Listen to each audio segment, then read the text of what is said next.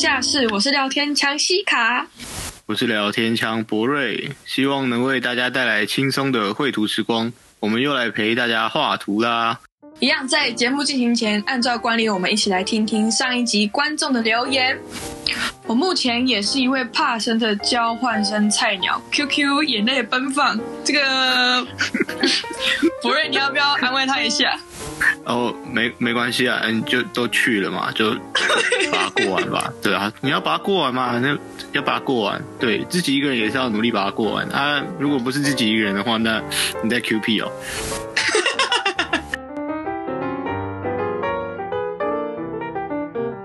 记得我们那时候暑假的时候，我们大部分男生班上男生好像都是利用暑假去当兵，可是你好像不是哦，你好像都利用暑假出去玩，对不对？对啊，因为我我暑假就是都过得比较比较轻松一点，就比如说像呃我暑假之前都会回台湾环，就是环岛一次，至少一次，然后也会到到各各地去玩，这样出国啊，然后或者在台湾之类的，嗯，就会到处去玩，就没有没有拿去当兵。你不是有去意大利吗？那时候你好像跟一些学长姐一起去，是不是？对，就有去意大利，然后也有去呃，比如说日本，日本也有去，然后要去呃，还有一个比较特别是跑还还跑到克罗埃西亚去，不知道大家知道这个地方，就是一个蛮可爱的小国家，这样就到处跑。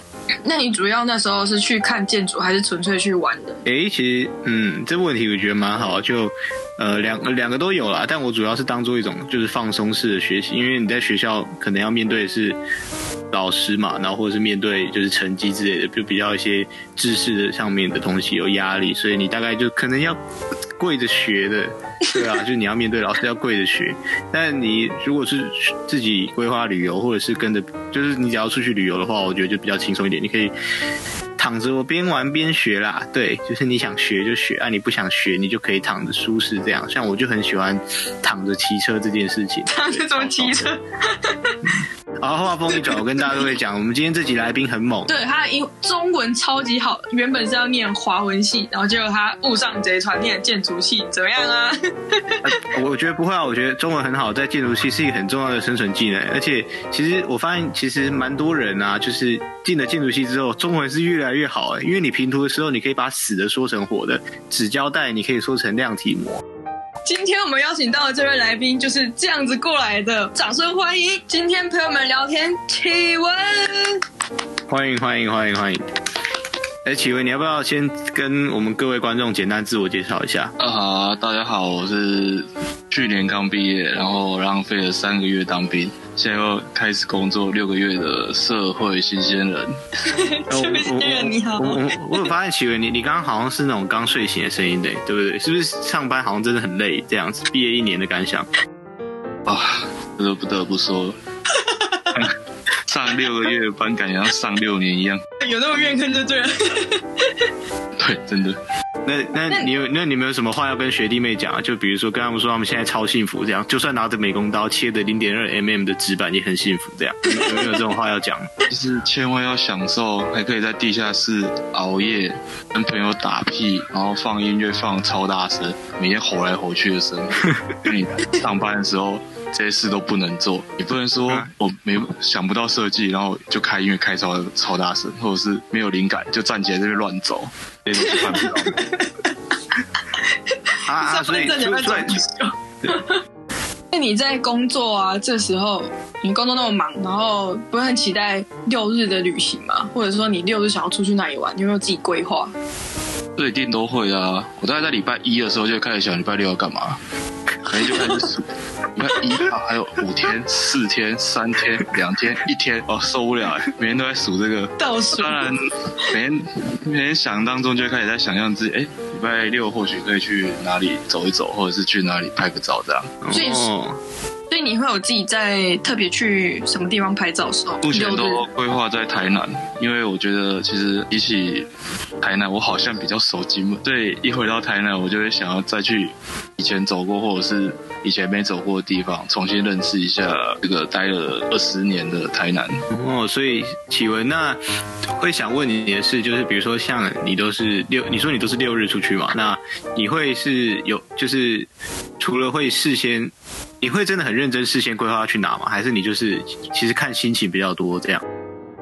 看心情。如果那那个礼拜一直一直被老板烦，一直被业主烦的话，我可能就会想要去远一点地方。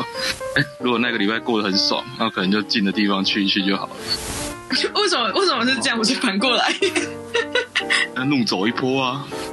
哦、反正反正重点就是让自己舒适就对了。对，除了你会你那你除了你会想要去哪里之外，那你就是会随身带着什么吗？因为很短的小旅行这样，你会准备什么东西在身上，还是你就是两手空空的去放松之类的？因为其实，在台南就很近嘛，因为自己也是住台南，那基本上也不用带什么换洗衣物啊，或者是什么有的没的。我可以当天来回，所以我在写，所以在走的时候都会特别带相机，当做是练习，当做是记录这样。哦，相机，哎，对，那像，嗯、呃，我记得你，你好像有一台，有就是你有底片机跟数位相机，对对不对？那你是两个都会带出去吗？还是你会看不同的情况？呃，看看情况，看当天想拍什么，因为毕竟两台就两公斤，我脖子没有没有必要训练肌肉了。每天都在重训。对啊，用脖子在重训。其实蛮想蛮想知道你大概什么情况会带底片，然后什么情情况会带数位？为什么？因为比如说，我们知道，我们大我们大概都可以看得出来，就底片跟数位它的照片的差异在哪里，所以就可不可以跟我们？聊一下你是怎么去选择不同的机子的？诶，数位，我觉得数位这东西最好的优势就是它可以大量记录，然后又有电子的档案可以做后期修正。那当我想要练习不同风格的展现，或者是 想要练习用后置来表达我的内心的想法的时候，我就会带数位相机去。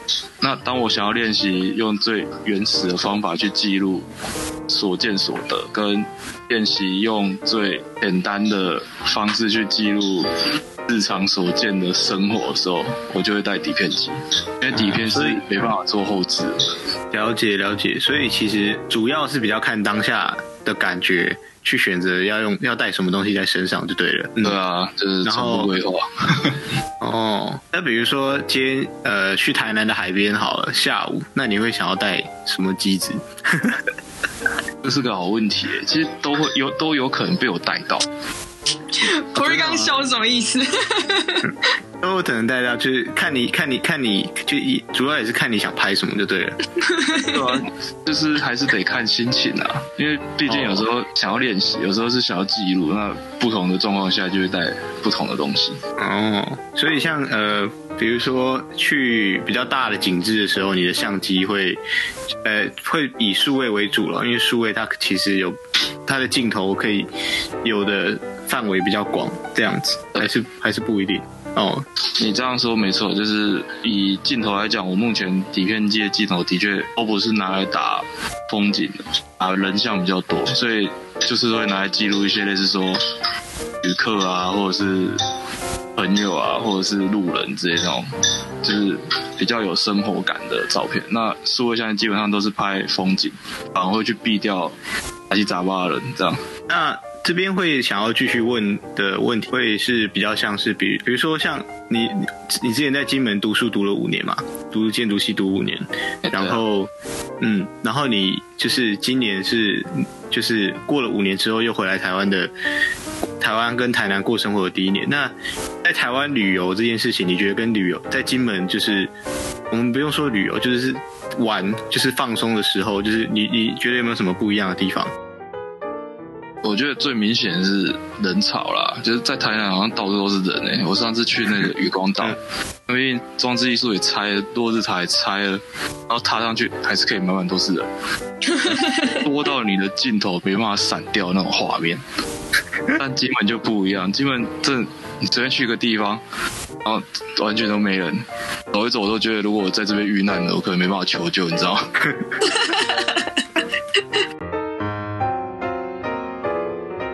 金门，呃，旅游的时候都会去哪个地方啊？比较偏呃聚落啊，还是去看看山看海那种的？都会诶，聚落也会去走，因为毕竟金门优势就是传统聚落跟不错多嘛，保留的也都还算不错。那自然风景也都蛮特别的，一个小小的金门海岸线可以有不同的呈现方式，所以都会去记录，也都会去看这样。所以你会觉得回来之后，然后台湾突就突然觉得台湾好很大吗？就是你骑个摩托车都觉得很累很累这样，因为之前在金门就是很小。对啊，那台南。从台南要位移到什么垦丁啊，或者是从台南要到台北啊，要坐车坐八个小时，屁股会烂掉啊。所以就真的是有巨大的差异，对，突然觉得台湾变很大，那个距离感非常的 倍增啊。尺度差很多吗？对啊，时间也是差很多，有时候会浪费很多时间在交通位移。难怪我记得我们班的时候，陆生都从大陆一来到金门，就直接觉得金门小到他们不想出门这样，因为太小了。对啊，第一次听到，第一次听到这种观念，就是不是不是因为金门金门太大不想出门，是因为金门太小懒得出门，太小了。那我很好奇一件事情，就你觉得呃，身为建筑人呢、啊，你读设计之前跟读了设计之后，对于旅行的整个过程有没有不同的启发？这是有的哦，因为在我读设计之前。可能还不太擅长表达对某一件事的看法吧，就仅止于你可能在旅行过程中看到，哎，这风景很漂亮，或者是哎这栋建筑很美，或者是哎这个地方很宽阔，这样子很广泛的形容。但就在读了建筑系之后，因为你要试着去阐述自己的作品，你要能够把自己内心的想法，把自己内心的感受用很精确的文字去表达出来。所以，当你一直在训练这个动作之后，你出去看所有东西，去旅行中看到的建筑啊、风景啊，或者是山啊、海啊，你就不会再只只是说这海好宽阔、好漂亮，你会去形容它说海的颜色、海的。动作、海的味道，或者是海的那个打在身上的感觉之类的。嗯，形容那个无感的感觉。对对对对对，就很像我们一年级在做的那个设计，叫什么来着？形象转化。对，形象转化。就是写文章啊，强迫你写文章啊，强迫你再把文章改成图啊，再强迫你把图盖成模型啊，这样子的训练，我觉得这是有帮助的。它对于你出去旅行，然后去看事情，你会看得更仔细，然后形容得更精辟。那之后这些东西都会内化成你的经验。类似说，你可能今天要做什么大厅很宽敞的设计，你就会想到啊。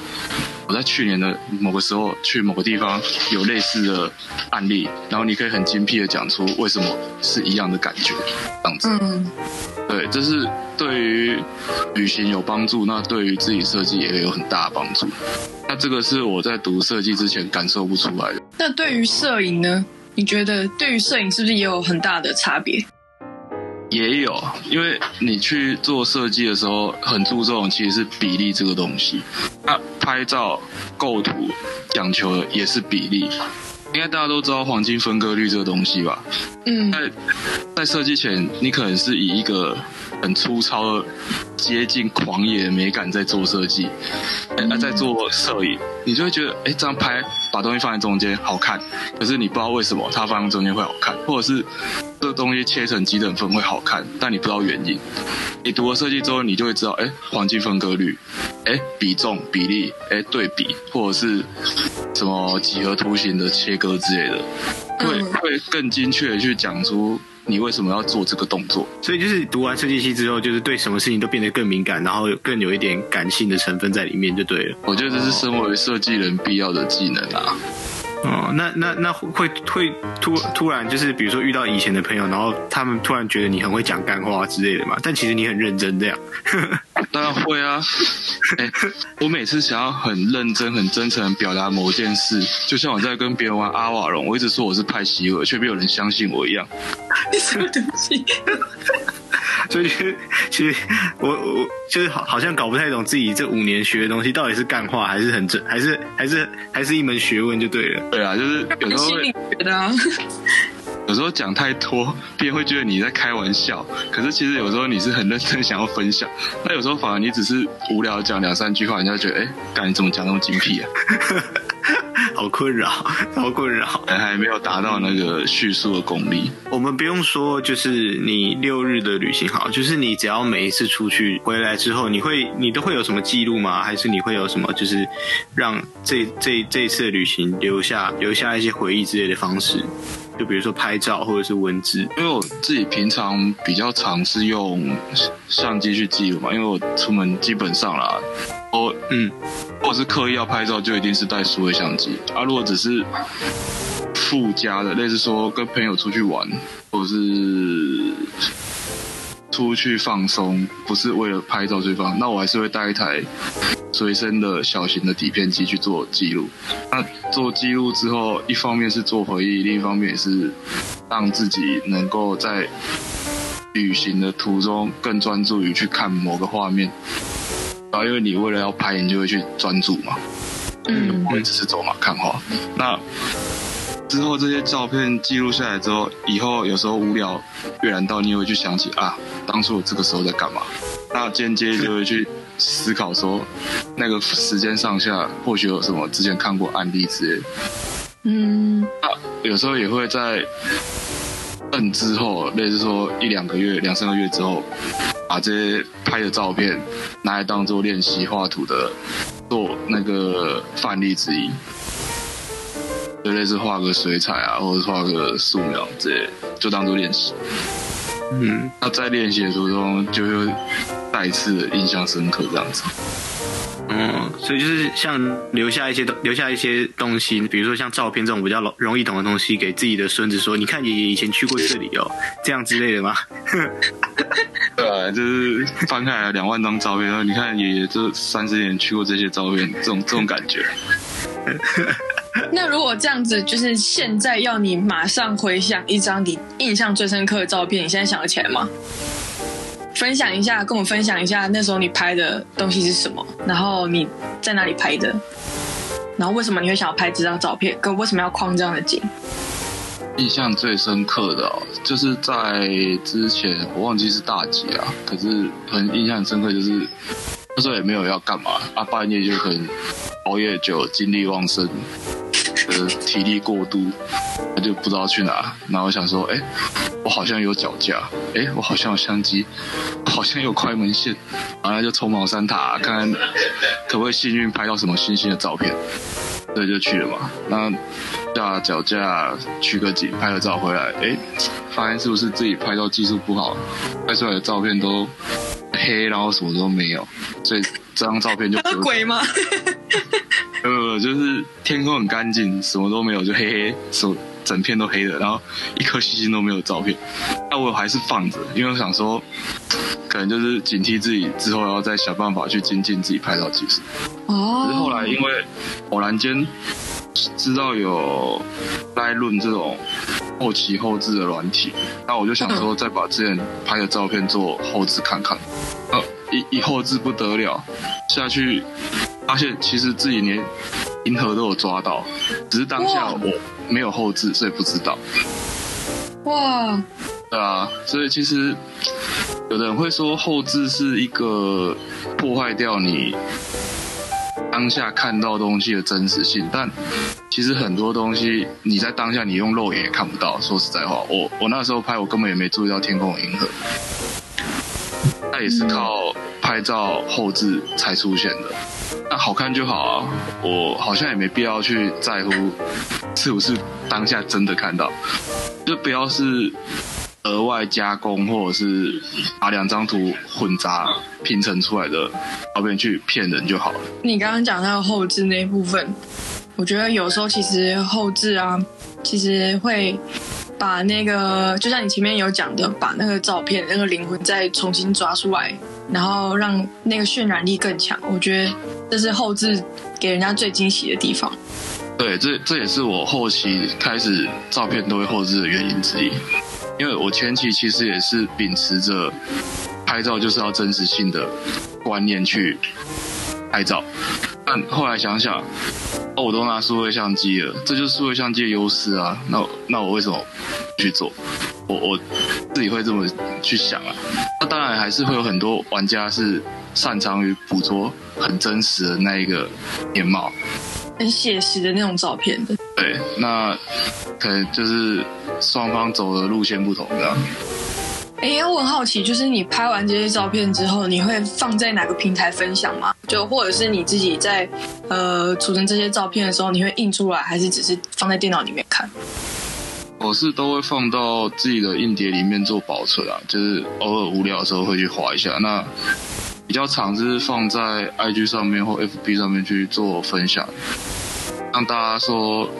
哎，可以知道说，哎，台南原来也有这些景点，顺便做一下推广行销。啊，你也可以，也可以去做讨论摄影技术的动作，类似说，哎，有人看到这个，像有时候其他同学看到。这个照片变形，就会提醒我说，你用这个焦段的镜头就要使用那个修正，把它变成是直线，不会是鱼眼的状况，或者是用错焦段、拍错光圈，导致照片模糊这些小毛病，就会有人来提醒我了。那我之后就能做。改进这样，所以所以启文对你来说，就旅行不是只是纯粹去看建筑，有的时候可能是当做是在练习摄影的技术的一部分，是吗？要看你对于旅行的定义。我我自己是觉得旅行这定义很广啊，旅行它可以是去外地工作，我也觉得它算是一趟一趟旅行，只要是离开自己熟悉的地方，好像就可以算。那在自己熟悉的地方做自己不熟悉的事，好像也能当做是旅行。那在自己熟悉的地方做熟悉的事，我也觉得可以是旅行。对，它是一个很抽象的概念。怎么说呢？那时候我去金门虽然待了五年，他也是在做设计，可是我觉得这五年对我来说是我人生中一趟求学的旅行。旅行。对啊，你你问我说，我每次出去旅行是不是都会拍照或干嘛？那对我来说啦，拍照这个目的，它也是算一趟一趟旅行，就是他他在练习我不熟悉的摄影风格，或甚至是熟悉的风景、不熟悉的技术，啊，也有可能是纯粹去休息。像我之前有跟一群朋友七八个吧，然后去台中，那飞一整天，就是租了民宿，然后什么时候没错，就在民宿里面躺一整天，然后连食物都是叫 foodpanda。别外送进来，对我来说，那一个就是一趟放松的旅行。那之前设计课也有遇过课题是要走读的，就是要去看台湾的建筑。我是选了那个云嘉南这这这个地带的建筑。那对我来说，那个就是一趟对于建筑的专门走读的旅行。那旅行有累也有轻松啊，走读的旅行对我来说就是蛮累的，因为你还要去想，你要去思考，你要去 叙述，你要去记录。那去台中那种废废行程，那个对我来说就是放松的旅行，它就可以是啊、呃，就躺一整天，什么时候没做，然后跟朋友聊聊天、打桌游，对，这样子。嗯，所以要么就超废，不然就超累，这样。对啊，就看你怎么去定义你当下想要做什么事情。它它是有一个目的性的，你要先有一个目的，然后才会去做这一趟旅行。不会是你原本可能没有目的，然后出去，然后一开始累得很，就是要走读很累，然后突然又改轻松，然后又突然又很累，什么有的没的，然后感觉怪。应该是会决定安排说你这一趟出去的目的是什么，然后再去做这件事情。哦，所以就比如说像你可能好不容易去嘉义，但你可能去嘉义只是想要耍废，所以你就绝对不会去故宫南院晒太阳，就对。可以这样说啦，就是 不会是你你你明明就是要放松，然后你又故意去旅行做一些累死自己的事情，那不是很怪吗？哦，就不是刻意的。对啊，你明明是安排好，我今天都花机票钱去一个很远的国家要看它的建筑，就去那边整天都躺在民宿不动，对 那我就就是浪费时间又浪费钱，对吧？对，旅行前的规划跟定义自己这一趟要做什么事，我觉得是非常重要。那你刚刚有提到说，就是呃，你有走建筑走读这部分吗？那你那时候去迦南的时候，你有挑哪些景点去吗？嘉义，我记得我是挑那个故宫南院，还有一个艺术村吧，有点忘记那个是哪个县市。嗯，水牛书屋吗？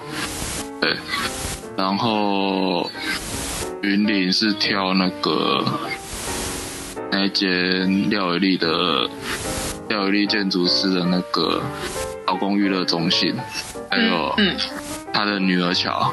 那它底下还有一些地方是有那个小洞，就是在地上有那个桥的桥面上一些小洞，然后是玻璃，你可以从桥上。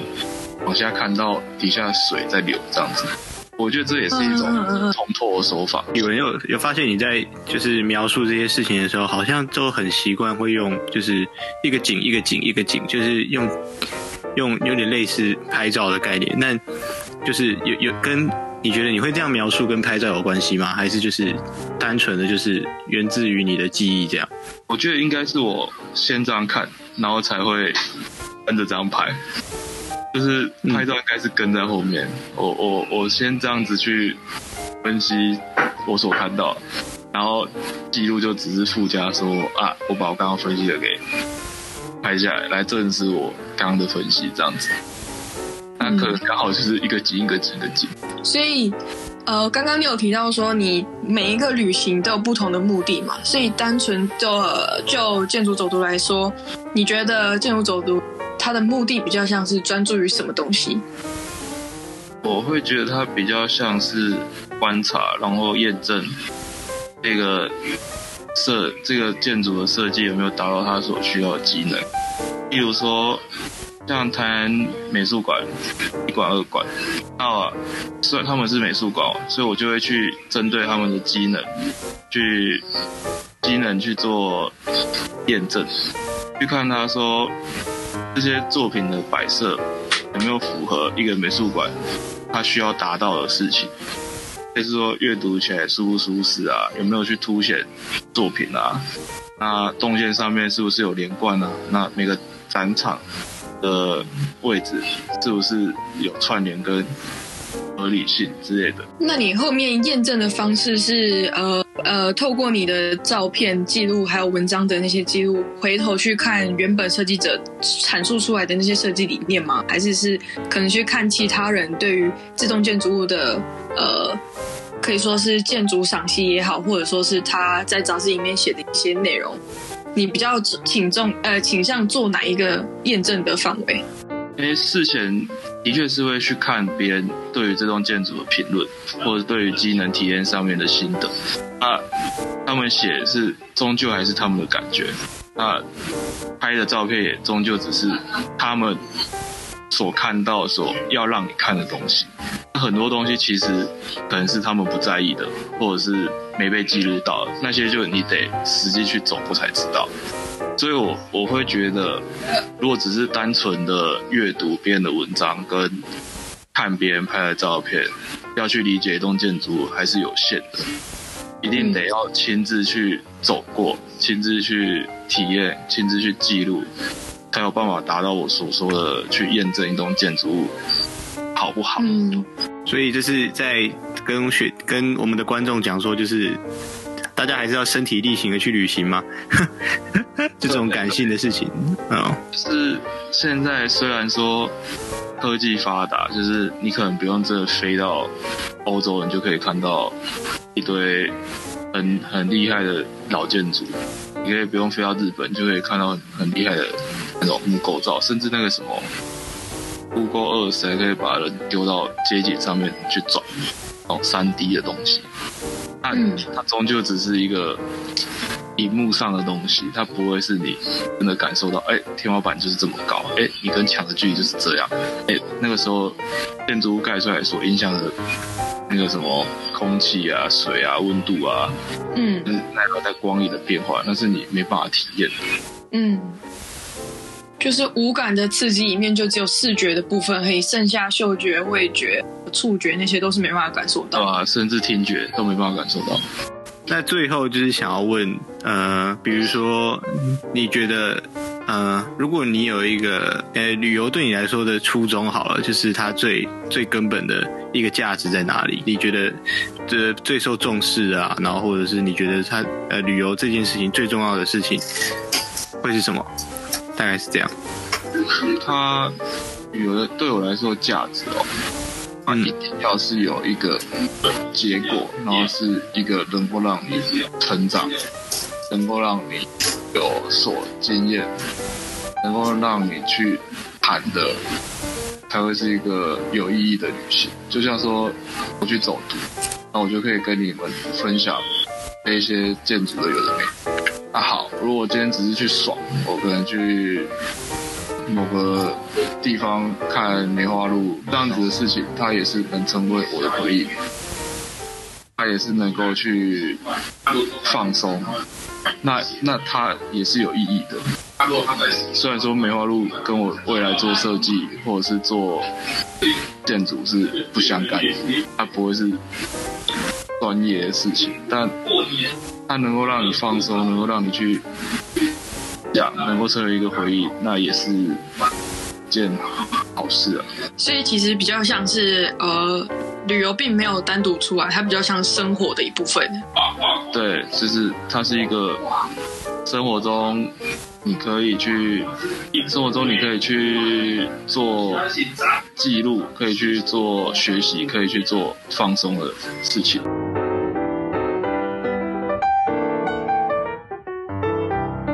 很感谢启文今天来跟我们分享，就是谈他就是在。就是读，不管是读完建筑系还是读建筑系之前，对，就是旅行啊，然后还有他自己在这过程中可能学到的事情或看着建筑的想法。那我希望就是各位观众都可以从这一系列之中，就是获得，就是呃看看别人是怎么在就是运用这些时间，运用他的时间，然后好好的妥善，就是去。去把它最大化，或者是就是为自己创造一些就是就是更好，就是美好的事情，这样美好的回忆，嗯，大概就是这样。好啦，最后的最后，感谢大家走进地下室，让我们陪你赶图。那希望过程中大家有非常放松的感觉。那顺便呃给各位枪手或是老板们一些想法来安排接下来周六周日的旅游方向。嗯，那如果你是第一次呃收听我们地下室的偷懒枪手或是在火线上的老板们，如果你喜欢我们的频道，那就可以放下你们手边的美工刀，呃，点一下订阅一下，或者是记录起来，等你评完图再回来订阅支持我们的频道，或是收听我们的频道，我们会非常非常的感谢。就这样啦，祝大家平图思绪清明，运笔如飞，拜拜。